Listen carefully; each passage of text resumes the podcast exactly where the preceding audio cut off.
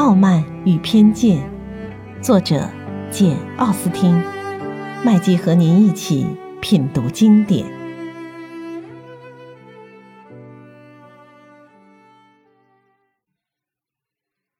第三章。贝内特太太尽管有五个女儿帮腔，宾类先生长，宾类先生短的问来问去，可是丈夫的回答总不能叫她满意。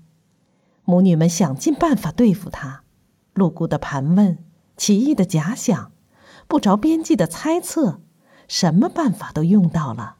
可是贝尼特先生并没有上他们的圈套，最后迫不得已，只能听听邻居鲁卡斯太太的间接消息。鲁卡斯太太说起来赞不绝口，威廉爵士十分喜欢他，他非常年轻，相貌堂堂。为人又极其谦和，最重要的一点是他打算请一大群客人来参加下次的舞会，这真是再好不过了。喜欢跳舞是谈情说爱的可靠步骤，大家都热切希望去博取宾利先生的欢心。贝内的太太对丈夫说道。我只要能看到一个女儿美满的住进内斯菲尔的庄园，看到其他几个女儿也嫁给这样的好人家，此生就没有别的奢望了。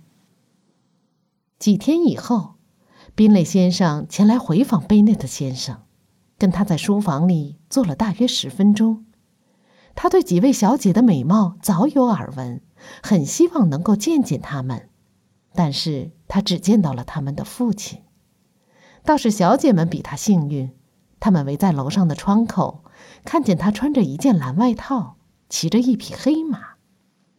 过了不久，贝内特先生便发出请帖，请宾利先生来家吃饭。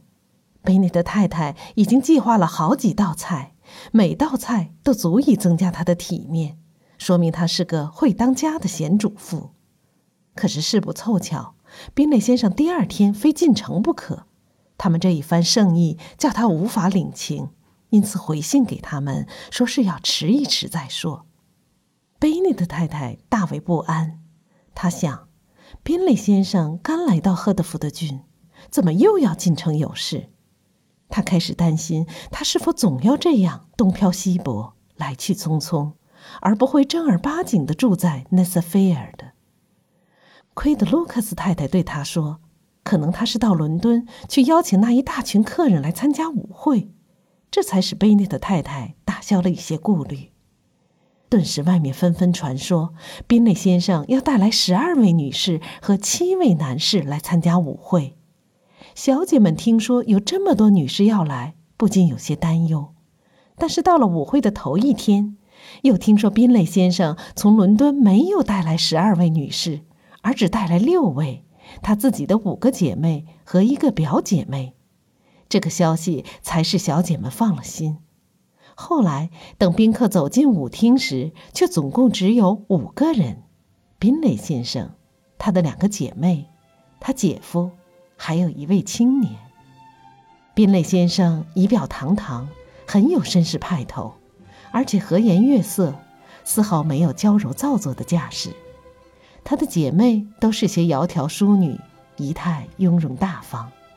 她姐夫赫斯特先生只不过像个绅士，不大引人注目。但是他的朋友达西先生却立刻引起全场的注意，因为他身材魁伟，眉清目秀，举止高雅。于是他进场不到五分钟，大家都纷纷传说他每年有一万镑的收入。男士们都称赞他一表人才。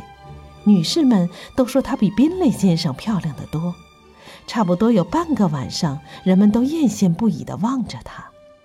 可是后来，她的举止引起了众人的厌恶，她在人们心目中的形象也就一落千丈，因为大家发现她为人骄傲、目中无人、不好逢迎。这样一来，不管她在德比郡有多大的财产，也挽救不了她。他的那副面孔总是那样讨人嫌，那样惹人厌，他压根儿比不上他的朋友。宾蕾先生很快就结识了全场所有的主要人物，他生气勃勃，无拘无束，每一曲舞都要跳，只恨舞会散得太早。说他自己要在内瑟菲尔的庄园再开一次。他这些可爱的地方自然会引起大家对他的好感。他跟他的朋友形成了多么鲜明的对照。而达西先生只跟赫斯特夫人跳了一次，跟宾利小姐跳了一次。有人想向他推荐别的小姐，他却一概拒绝。整个晚上只在厅里逛来逛去，偶尔跟自己人交谈几句。大家都断定他是世界上最骄傲、最讨人嫌的人，人人都希望他以后别再来了。其中对他最反感的就是贝内的太太，他本来就讨厌他的举止，后来他又得罪了他的一个女儿，他便由讨厌变成了深恶痛绝。由于男士人数少，有两曲舞，Elizabeth Bennet 只得干坐着。达西先生当时曾一度站在离他不远的地方，宾内先生特地歇了几分钟没有跳舞，走到他这位朋友跟前，硬要达西跟着一起跳，而两个人的谈话让他无意中听到了。宾内先生说：“来吧，达西，我一定要你跳，我不愿意看见你一个人傻乎乎的站在这儿，还是去跳吧。”我绝对不能跳。你知道我一向多么讨厌跳舞，除非有一个特别熟悉的舞伴。在这样的舞会上跳舞，简直让人受不了。你的姐妹在跟别人跳，这舞厅里除了他俩之外，让我跟谁跳都是活受罪。我可不像你那么挑剔，绝不会。”宾蕾说道。“说实话，我平生没有像今天晚上这样遇见这么多可爱的姑娘。喏，你瞧。”有几位非常漂亮。你当然喽，舞厅里唯一的一位漂亮姑娘就在跟你跳舞嘛。”达西说道，一面望望贝内特家的大小姐。“哦，我从没见过她这么美丽的姑娘。不过她有个妹妹，就坐在你后面，她也很漂亮，而且我敢说也很讨人爱。让我请我的舞伴给你俩介绍介绍吧。你说的是哪一位？”达西说着，转过身，朝着伊丽莎白望了望，见伊丽莎白也望见了他，他才收回自己的目光，冷冷的说道：“他还过得去，但是还没有漂亮到打动我的心。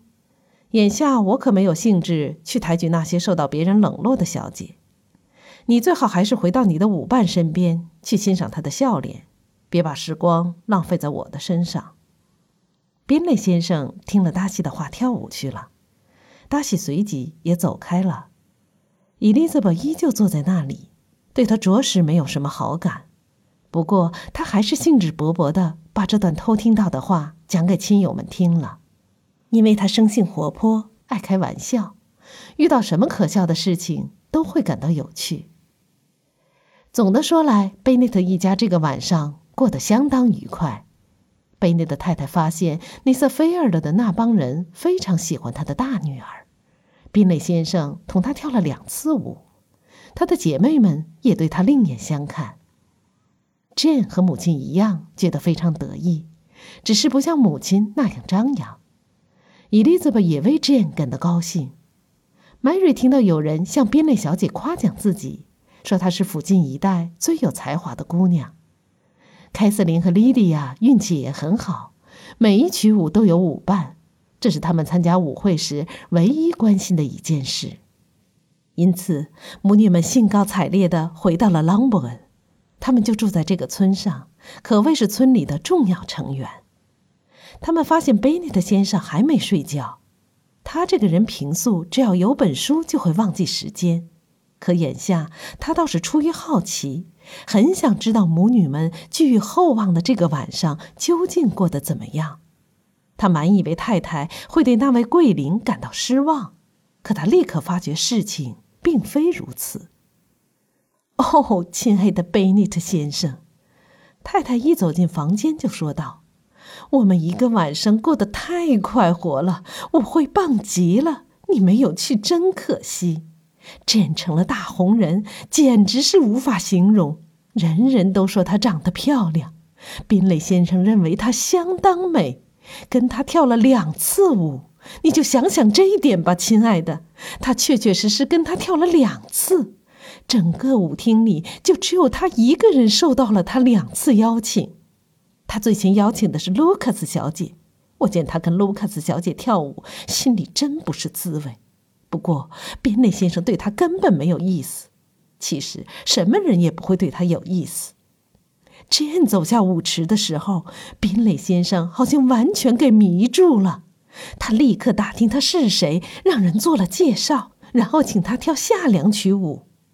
第三场舞他是跟金小姐跳的，第四场跟玛利亚·卢卡斯，第五场又跟 Jane 跳。第六场跟 Lizzie，还有那布朗热舞。她要是体谅体谅我，她的丈夫不耐烦的叫起来了，她就不会跳那么多，一半儿也不会。哦，看在上帝份上，别再提她的舞伴了。切，她要是跳头一场舞就把脚踝扭伤了，有多好？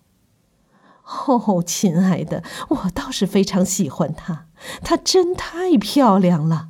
她的姐妹们也很讨人喜欢，看看人家的衣着，我一辈子也没见过比他们更讲究的。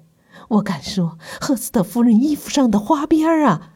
他说到这里又给打断了。贝内特先生不愿听他絮叨华装礼服，因此他不得不另找个话题，非常尖刻而又有些夸张地说起了达西先生令人震惊的粗暴态度。他补充道。不过，我可以告诉你，李子不中他的意，倒没什么可惜，因为他是个最讨厌、最可恶的人，压根儿不值得去奉承他。那么高傲，那么自大，叫人无法忍受。一会儿走到这儿，一会儿走到那儿，自以为非常了不起，还嫌人家不漂亮，不配跟他跳舞。哦，亲爱的，你要是在场就好了，你就可以好好的教训他一顿。我厌恶透了这个人。